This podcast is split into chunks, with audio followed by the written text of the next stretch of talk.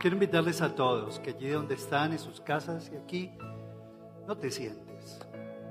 Vamos a abrir la escritura en segunda epístola del apóstol San Pablo a los Corintios. Vamos a decirle al Señor que nos permita entender esta palabra. Que el Espíritu Santo tú le vas a decir allí desde tu casa, aquí en este lugar, Quiero invitarte, Espíritu Santo, para que tú me muestres, me enseñes y me reveles. Segunda de Corintios, capítulo 1. Pablo, apóstol de Jesucristo, por la voluntad de Dios, y el hermano Timoteo a la iglesia de Dios que está en Corinto, con todos los santos que están en toda Acaya, gracia y paz a vosotros, de nuestro Señor Padre, de nuestro Padre y del Señor Jesucristo. Bendito sea Dios y Padre de nuestro Señor Jesucristo, Padre de misericordias y Dios de toda consolación, el cual nos consuela en todas nuestras tribulaciones, para que podamos también nosotros consolar a los que están en cualquier tribulación, por medio de la consolación con que nosotros somos consolados por Dios. Porque de la manera que abundan en nosotros las aflicciones de Cristo, así abunda también por el mismo Cristo nuestra consolación. Pero si somos atribulados, es para vuestra consolación y salvación. O si somos consolados, es para vuestra consolación y salvación, la cual se opera en el sufrir las mismas aflicciones que nosotros también padecemos. Y nuestra esperanza respecto de vosotros es firme, pues sabemos que así como sois compañeros en las aflicciones, también lo sois en la consolación. Porque hermanos, no queremos que ignoréis acerca de nuestra tribulación que nos sobrevino en Asia, pues fuimos abrumados sobremanera, más allá de nuestras fuerzas, de tal modo que aún perdimos la esperanza de conservar la vida. Pero tuvimos en nosotros mismos sentencia de muerte para que no confiásemos en nosotros mismos, sino en Dios resucita a los muertos, el cual nos libró y nos libra y en quien esperamos que aún nos librará de tan gran muerte, cooperando también vosotros a favor nuestro con la oración, para que por muchas personas sean dadas gracias a favor nuestro por el don concedido a nosotros por medio de muchos. Gracias, Padre. Bendito seas. Gracias, Señor. Queremos hoy darte toda la gloria por tu presencia en este lugar. Yo quiero pedirte que tú bendigas tu hogar allí donde estás, con tu casa. Con todos los de tu casa, bendícelos a ellos. Yo quiero pedirte a los que están, pedirles a los que están acá, que se dirijan en dirección de sus hogares. No sé dónde están que bendigan a sus padres, a sus hermanos, sean que estén conectados o no, a sus hijos, a sus nietos, a sus primos, en fin, a todos los discípulos. Diles, Espíritu Santo, donde estén, ayúdalos. Llévalos consuelo. Tráeles tu misericordia, Señor. Revélate en sus corazones con abundancia de paz y de verdad. Aviva el corazón de todos y cada uno de ellos. Te lo suplicamos. Bendito seas, Padre. Santo eres tú, Señor. Porque lo único que quiero es alabar. Unámonos a este coro. Vamos a cantarlo por última vez. Digámosle todos al Señor. Lo único. Lo único que, quiero es adorar lo único que quiero es adorarte. Vengo a tus pies para entregar mi corazón. Lo único que quiero es agradarte. Lo único que quiero es agradarte. Por siempre cantaré.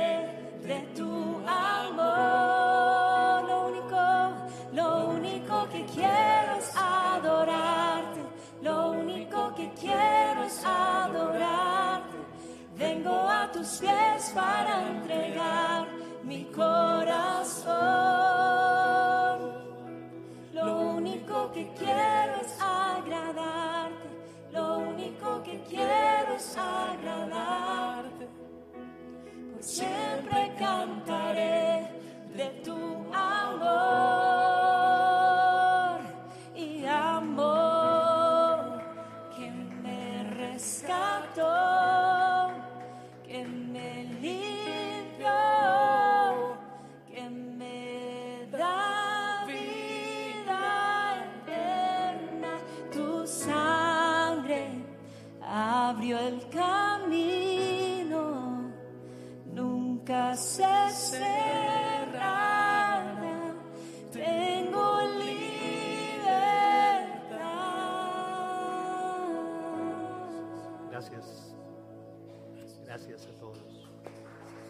Bendito seas.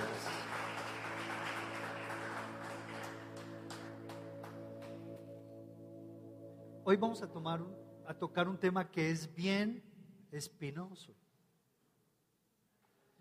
Hablar de sufrimiento no es muy común en nuestros días.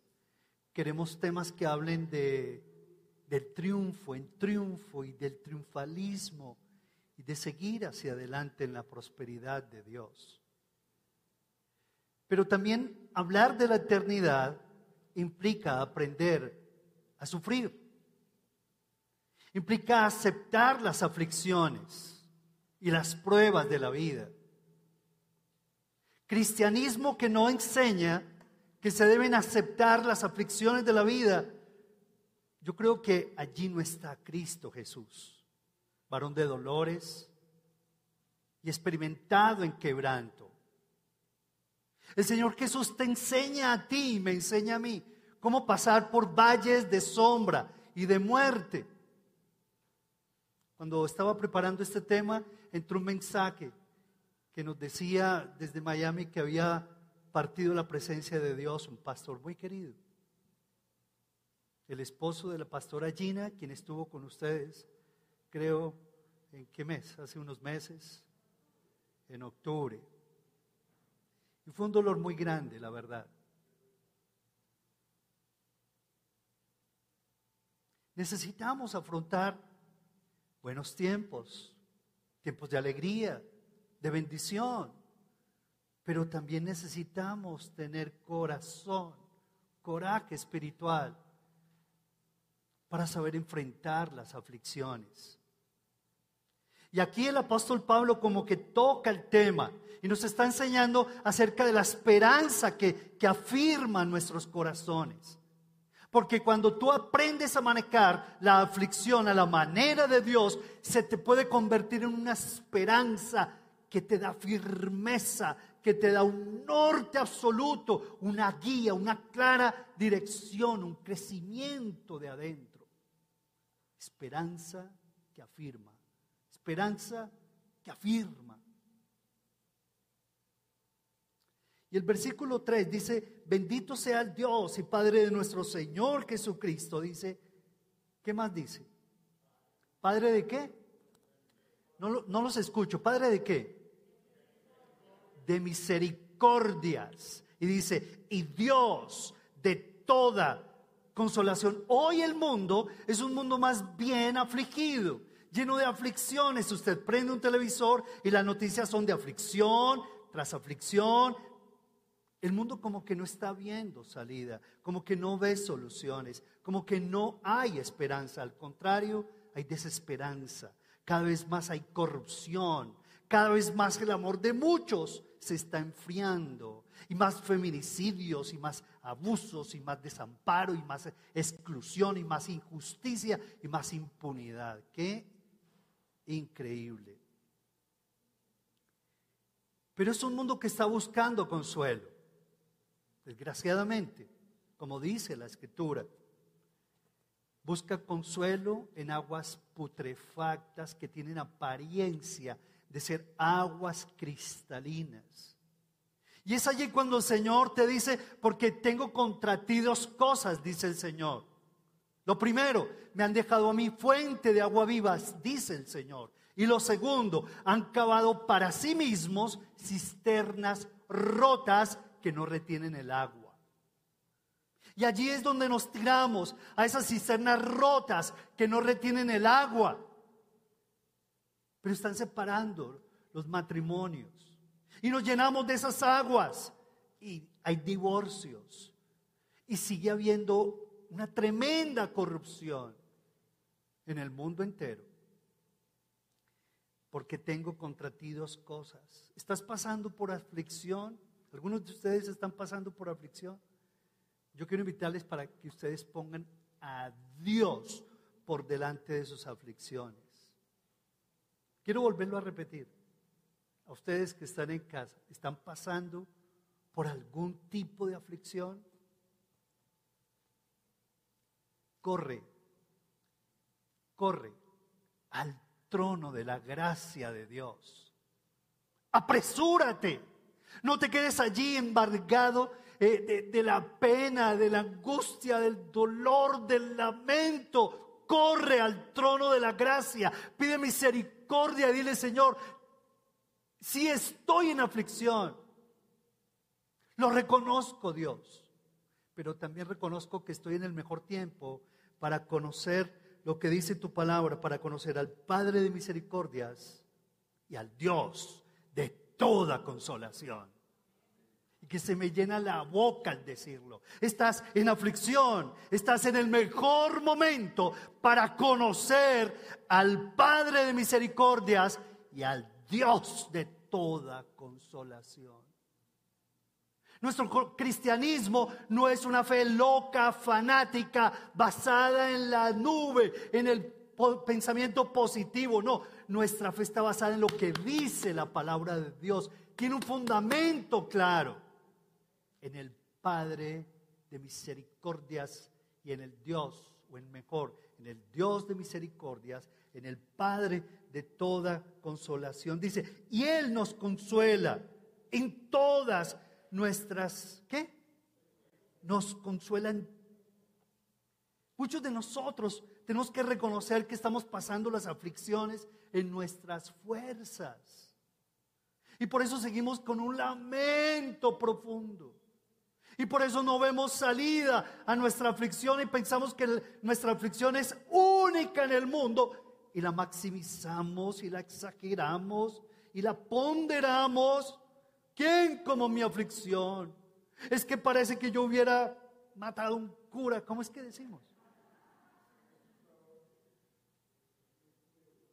Estamos salados, nos hicieron que trabajo, es que yo estoy maldito. Es increíble la cantidad, la acertada de cosas.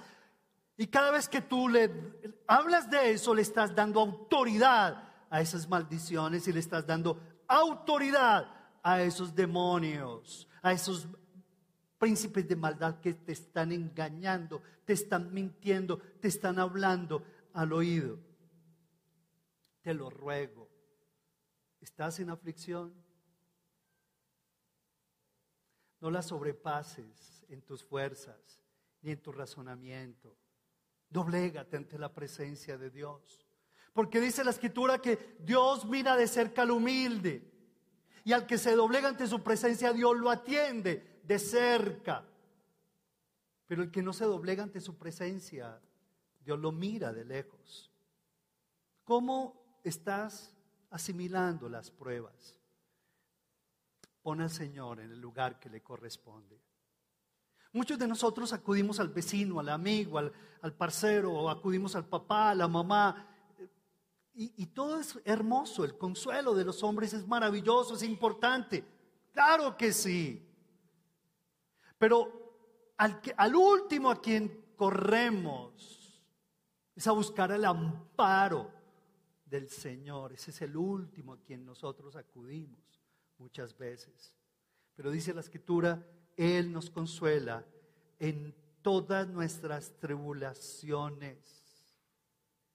Y cuando pensamos en María, la madre de Jesús, ella experimentó el consuelo de Dios o no.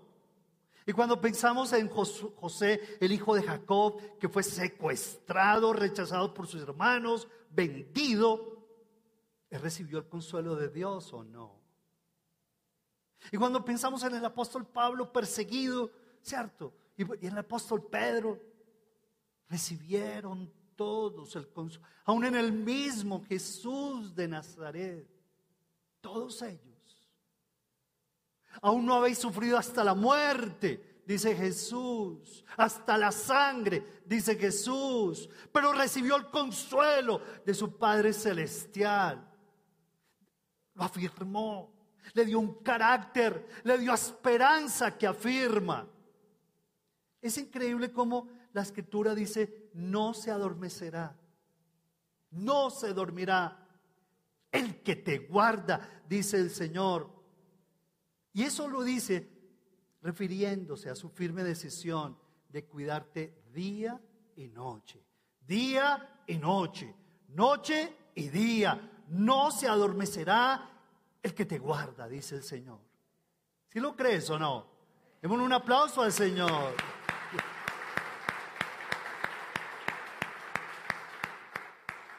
Dios es nuestro, nuestro amparo y fortaleza. Salmo 46, si lo estás anotando. Él dice, hermoso es el Señor, dice, Dios es nuestro amparo y nuestra fortaleza, nuestro pronto auxilio en las tribulaciones. En estos días tuvimos una prueba familiar y hoy una hermana me llama, nos llama y nos dice en el chat familiar, se hizo el milagro. Martín tiene la función del oído, aunque hay que hacerle un detalle aquí en su oreja, ¿cierto? Pero Martín tiene la función del oído, porque ese era el temor y el diagnóstico inicial de los médicos para la gloria de Dios. Dios es un Dios, Padre de misericordias, y es un Dios de toda consolación. Por lo tanto, no temeremos, dice Salmo 46. Aunque la tierra sea removida y se traspasen los montes al corazón del mar. ¿Cómo es el consuelo de Dios? ¿Será que el consuelo de Dios se parece al consuelo que te da el hombre? ¿Se parece al consuelo que tú le das a las personas? Bueno, tiene algo de parecido, pero es tan también tan diferente porque se compone de tres capacidades el consuelo de Dios. Ojalá que tú lo anotes. Tres capacidades. El consuelo de Dios se manifiesta dándote tres capacidades. La primera capacidad es una capacidad que le vamos a llamar una capacidad de reflexión.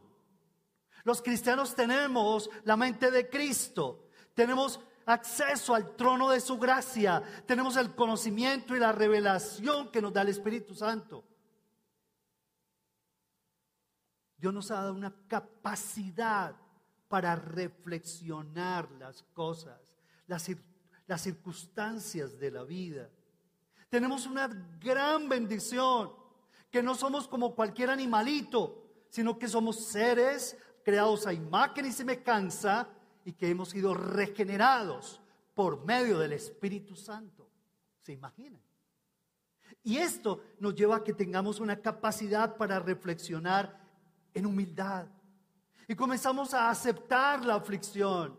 Muchas personas se niegan a aceptar la aflicción, se rebelan, altercan con Dios, se ponen bravos con Dios, no aceptan la, la reflexión, le dan la espalda al Señor, no la aceptan con un franco y humilde y sencillo corazón. Pero Dios te da una nueva capacidad de reflexión. La escritura nos dice, en el mundo, ¿qué? Más duro para que los escuchen los de que están en casa. En el mundo hallaréis aflicción. ¿Pero qué? Pero confiad, dice el Señor, yo he vencido al mundo. Yo no sé de qué te vas a agarrar tú, pero yo cuando comencé a leer este versículo, dije, Señor, desde hoy, a partir de hoy, me voy a aferrar a ti, porque eres el único que has vencido el mundo. Y yo quiero también pasar, Señor, por esa experiencia, Padre. Quiero tener esa experiencia, que quiero vencer al mundo. En vez de que el mundo me venza a mí, la única manera, Señor, es aferrándome a ti, en tu trono de gracia, Jesús. Nunca fue el plan de Dios la aflicción, ¿sabían? ¿Sí me están escuchando? Nunca fue el plan de Dios la aflicción. Nunca. La aflicción entró en la naturaleza, entró a, a la especie humana cuando el hombre decidió apartarse de Dios, cuando decidió hacer lo que se le daba la gana. En ese momento entró la aflicción al mundo y entró la aflicción a los hogares y entró la aflicción a las empresas, entró la aflicción a las instituciones, entró la aflicción a los niños, a los jóvenes, a los adultos. Así, por eso mismo, entró la aflicción. Pero fue como consecuencia del pecado. Nunca fue la voluntad de Dios crearnos para sufrir y seguir sufriendo y seguir en aflicción, en aflicción. La escritura dice, a cambio de esto, dice, pero independiente de todo, de que entró la aflicción, Jesús de Nazaret vino como la provisión de Dios para que nosotros dejáramos de seguir en esa rotunda aflicción y nos llevó de nuevo al Padre para que en Él tuviéramos salvación y vida eterna en Cristo Jesús. Me erizo cuando la verdad pienso en todo esto. Dios metió su mano y envió a Cristo Jesús como el Salvador del universo. ¿Tú eres consciente de que necesitas un Salvador o no? Yo quiero decirles a todos que es necesario hacer esa conciencia. Yo necesito un Salvador. No para que me salve el negocio, no para que me traiga prosperidad y sane mi hijo. Por ahí pasó hace mucho rato. Yo necesito un Salvador aquí en mi corazón, porque si no, si yo sigo por mi camino, voy a tener que un camino de, demasiado difícil y voy a pasar por un camino de pecado y de muerte eterna. Por eso vino Cristo Jesús a romper con ese ciclo de pecado y de muerte, de muerte y de pecado, de pecado y de muerte. Qué increíble cuando la escritura nos habla. En Pedro dice, después de que hayáis padecido un poco de tiempo, él mismo los va a afirmar, los va a fortalecer y los va a perfeccionar y los va a establecer. La aflicción desde el punto de vista de Dios tiene preciosos propósitos.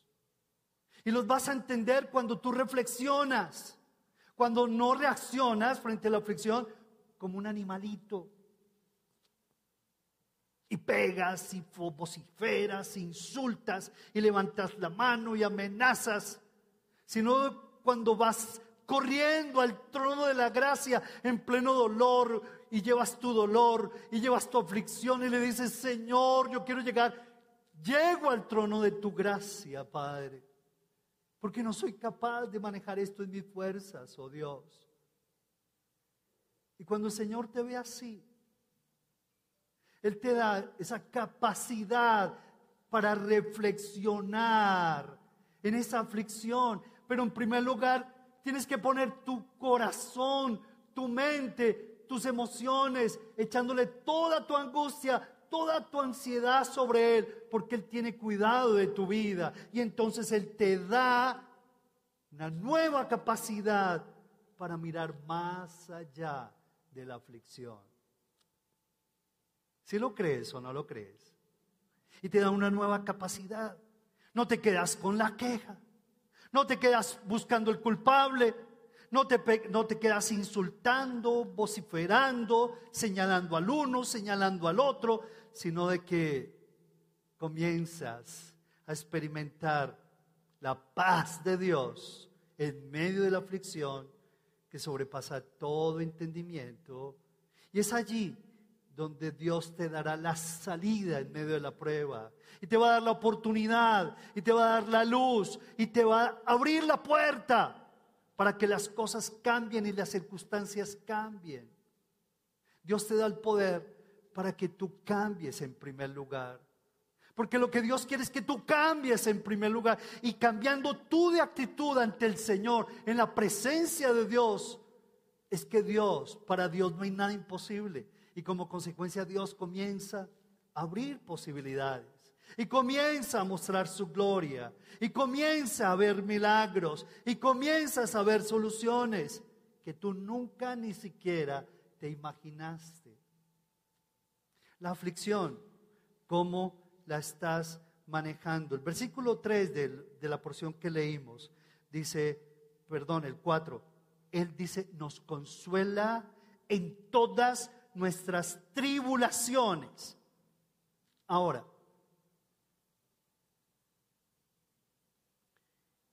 el consuelo no es el fin mismo de la aflicción. Muchos de nosotros nos quedamos con el consuelo para mí. El consuelo tuyo para mí. El consuelo tuyo para mí. No, no, no, pero, pero Dios no quiere que te quedes con el consuelo de Dios para ti, sino que tú puedas consolar a otros, dar testimonio a otros. Yo no sé si tú ya has grabado tu testimonio, pero quiero pedirte un favor, que lo grabes, tu testimonio de tres minutos que ha traído la pandemia, toda esta época para ti, en términos de crecimiento espiritual, y, que, y te desafío que lo pongas en las redes sociales. Pones tantas cosas, reenvías tantas cosas, ¿por qué no grabas tu testimonio?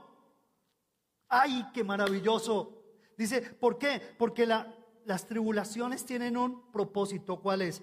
No solamente que recibas consuelo, sino de que tú también, por medio de esa consolación con que nosotros somos consolados, consolemos a los demás. Y eso es dar testimonio. Ahora, versículo 5. Porque de la manera que abundan en nosotros las aflicciones de Cristo, así abunda también por el mismo Cristo nuestra consolación. Muchos de nosotros decimos es que estoy lleno de angustias, que estoy lleno de aflicción. Pero aquí el Señor te está diciendo, pero yo te lleno de toda consolación. No me digas que no, yo te estoy llenando de toda consolación.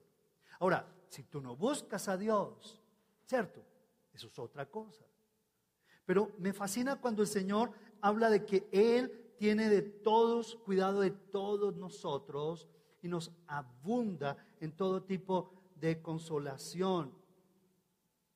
¿Cuántos de nosotros necesitamos entenderlo? Ahora, número uno, Dios nos da una capacidad, una capacidad para reflexionar, para aplicar Romanos 8, 28. Para que apliquemos Primera de Pedro, capítulo 5, el versículo 10. Para que tú lo apliques. Para que tú le lleves tu ansiedad al Señor. Pero número dos, Dios te da una capacidad nueva de aplicar su palabra. Y ahí es cuando nosotros comenzamos a ofrecer resistencia por la fe en Jesucristo a que la aflicción nos derribe, a que la aflicción nos mate, a que la aflicción nos consuma, nos enferme, porque una aflicción llevada en la carne te puede enfermar, te puede matar. Pero Dios quiere darte una nueva capacidad para que tú obedezcas porque Dios es el que pone el querer como el hacer por su buena voluntad. Y comienzo a vivir el proceso. En medio de, la aflicción, doblego mi servicio ante Dios. Y comienzo a, obedecerle a Dios. Y comienzo a dar pasos de fe. Y en donde yo me quejaba, ahora comienzo a dar palabras de gratitud al Señor. Y en donde yo me angustiaba y me preocupaba, comienzo a levantar voces de júbilo, como espadas que contrarrestan ese monólogo interno negativo que me está carcomiendo. mis huesos, mis órganos. Es una capacidad para obedecer, es una capacidad para aplicar, es una resistencia en la fe para que la aflicción no me doblegue. Hay personas que no ofrecen resistencia y la, y la aflicción los, los derrumba, los derrota, los destruye. Y la depresión en depresión y la angustia en angustia van galopando en tu sistema nervioso. Y en vez de dar testimonio y experimentar el consuelo de Dios y reflejarlo a los demás, tú te conviertes en un factor de carga para tu familia. No estableces la diferencia. Tú te conviertes en una carga y una preocupación para tu esposa, para tu esposo, para tus hijos, porque no te estás aferrando a la fe de Jesucristo. Y número tres, Dios a ti te da una nueva capacidad y es la capacidad de superarte. Y eso es un paso, es una etapa en donde ya vas creciendo. Y se te ve que en medio de tus pruebas estás madurando. Ya no eras la misma niña de ayer, ya tienes otro lenguaje, ya tienes otro contenido, ya tienes otra esperanza, ya estás disfrutando de la afirmación que el Espíritu te da, ya estás camino al crecimiento y a la madurez, ya tus, tus ideas ya son más lúcidas, tus emociones son más estables, tu voluntad es más férrea en, el hacer la palabra de Dios. Ya estás reflejando la gloria de Dios. Sigo llorando, seguramente. Sigo lamentándome, claro que sí, porque no soy de palo. Pero se me están viendo las marcas del Cristo glorioso en mi vida. Es bellísimo cuando la escritura comienza a hablar de que la aflicción me va llevando a la afirmación, al perfección, a perfeccionar ese carácter de Cristo, pero dice también te va llevando a establecerte como una persona en plena madurez espiritual, que cantas y no solamente cantas, aleluya, sino que es tu carácter y tu estilo de vida dan testimonio a los demás. Y número tres, lo que decíamos, lo repito, es una etapa, es una capacidad de superación.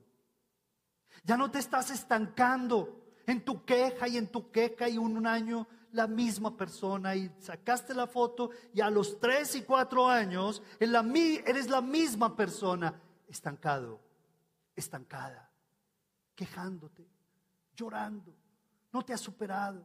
No has visto la gloria de Dios, no te has apropiado de la capacidad de reflexión, no te has apropiado de la capacidad para aplicar las escrituras estás estancado. La escritura dice, prosigue hacia adelante.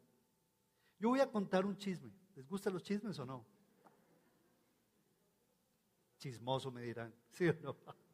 Hay un chisme que les quiero contar, pero yo pedí permiso para, para contarlo. En estos días, eh, ustedes conocen a Nicol, ¿cierto? si estás por ahí, un besito. Con Pedro, con el Impi, qué bueno están por ahí. Y de pronto fue que Andrea tuvo una conversación con, con Claudia. Entonces le preguntó a la mamá, eh, mami, ¿cómo es que luego de la aflicción que tuviste cuando nació Poa, porque todos saben que, que Poa casi se nos muere, ¿cómo tuviste ganas de tener otro hijo? Me pareció que cuando Claudia me contó esta, este chisme, con permiso, dijo, qué buena pregunta. ¿Y tú qué le dijiste?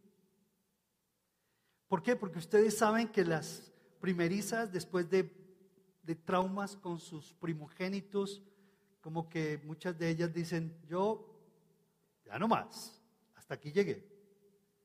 Mami, ¿por qué quisiste tener otro hijo? Y lo que eh, Claudia le dijo fue, porque yo aprendí a llorar en la presencia de Dios, porque yo aprendí a poner mis ojos en el Señor.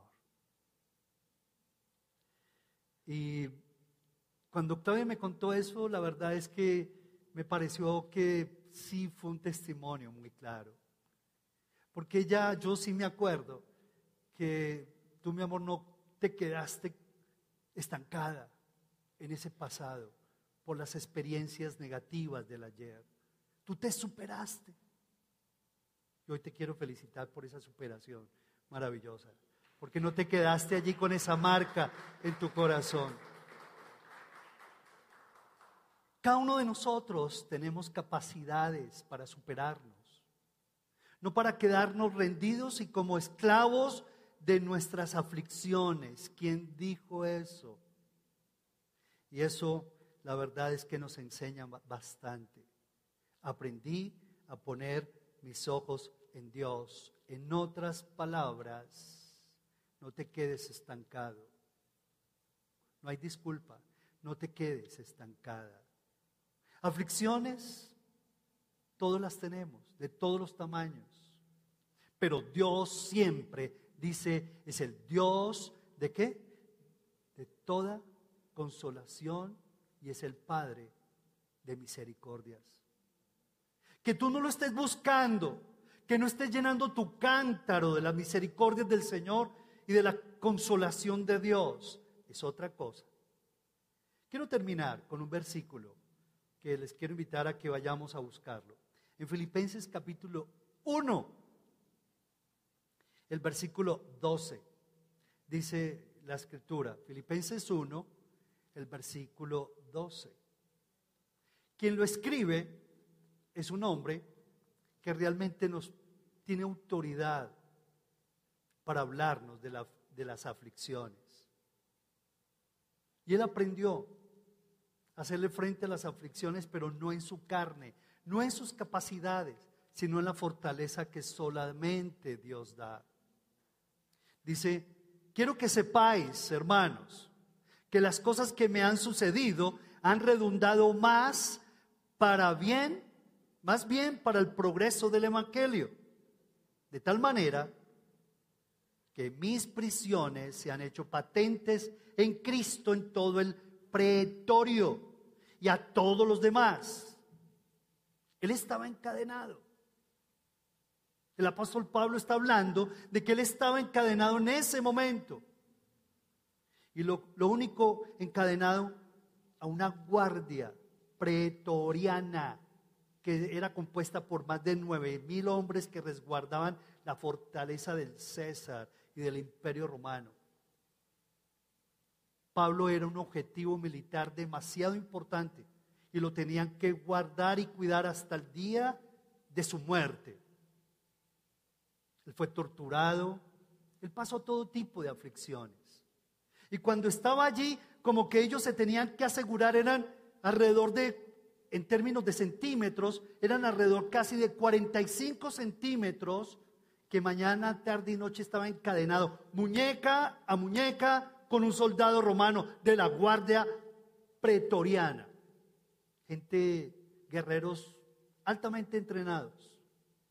Y estaba encadenado el apóstol Pablo a 45 centímetros Imagínense él comiendo, ¿cierto? Encadenado, haciendo sus necesidades, 45 centímetros muñeca a muñeca con el soldado romano y se iban turnando en turnos de seis horas. Y lejos de que el imperio romano dijera, es que tenemos que asegurarnos que tenemos a Pablo de nuestra muñeca, el apóstol Pablo comenzó a cambiar con ese paradigma y comenzó a decir que ustedes me tienen en la muñeca, yo los tengo a ustedes. Y comenzó a evangelizar uno a uno, uno a uno. Y cada soldado tenía que escuchar, amigo soldado pretoriano, usted sabe por qué estoy aquí. Porque yo puse mi fe y mi confianza en Cristo Jesús y esto y esto me ha pasado. Y Cristo Jesús es este y este y este. Y comenzaba, a testificarles día y noche, noche y día.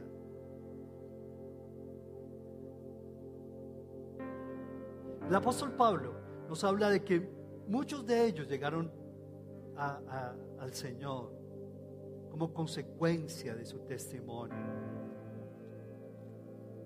Él aceptó las aflicciones, las procesó humildemente, las sobrellevó en la capacidad del Espíritu Santo, dio pasos de fe y de obediencia en el proceso y llegó a convertirse en un hombre de gran crecimiento, de gran madurez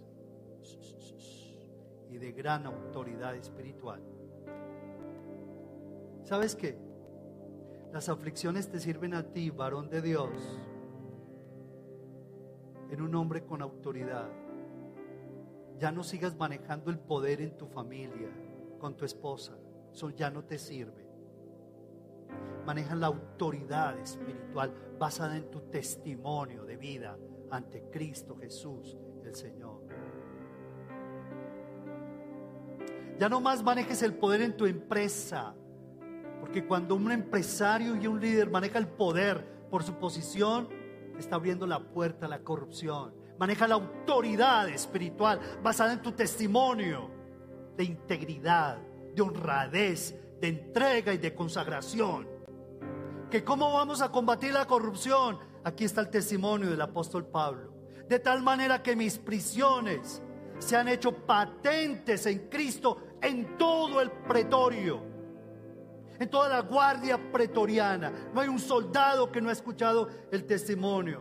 Y a todos los demás. Y la mayoría de los hermanos. Cobrando ánimo en vez de que ellos me animaran a mí. Por mi situación, mi aflicción. Dice, y la mayoría de los hermanos cobrando ánimo en el Señor con mis prisiones. Se atreven mucho más a hablar la palabra sin temor. ¿A qué te saben las aflicciones? ¿Cómo las estás manejando? Déjame decirte que lo que Dios quiere es que tú saques ese fuego de santidad de tu corazón, que tú las proceses en el Señor. Y, y que esas aflicciones y todas y cada una de ellas, que son notorias a tu familia, cuando a ti te vean manejar esas aflicciones, vivir esas aflicciones, pasar por, por el valle de sombra y de muerte, muchos de ellos por tu testimonio lleguen a los pies de Jesús. Atrévete a hablar de Jesús. Tus aflicciones son testimonio para hablar de Jesús. Atrévete a mirarlo como un medio para acercar a, acercar a muchos a Cristo Jesús. Una cosa es dar el consuelo de los hombres. Una cosa es recibir el consuelo del hombre, pero otra muy diferente es recibir el consuelo solamente Dios da. Y otra cosa es ofrecer en esa dirección el consuelo a muchos que Dios te está dando. Vuelva a hacer tu oración en esta noche.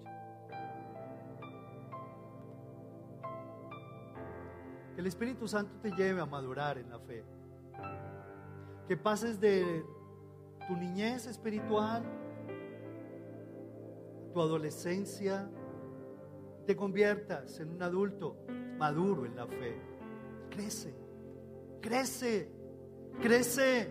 Recibe estas tres capacidades. La capacidad para reflexionar, para hacer un alto en la vida y reflexionar el para qué las aflicciones, basado en Romanos 8, 28. Pero también en esa capacidad hermosa para hacer realidad, para obedecer y aplicar el consejo de Dios.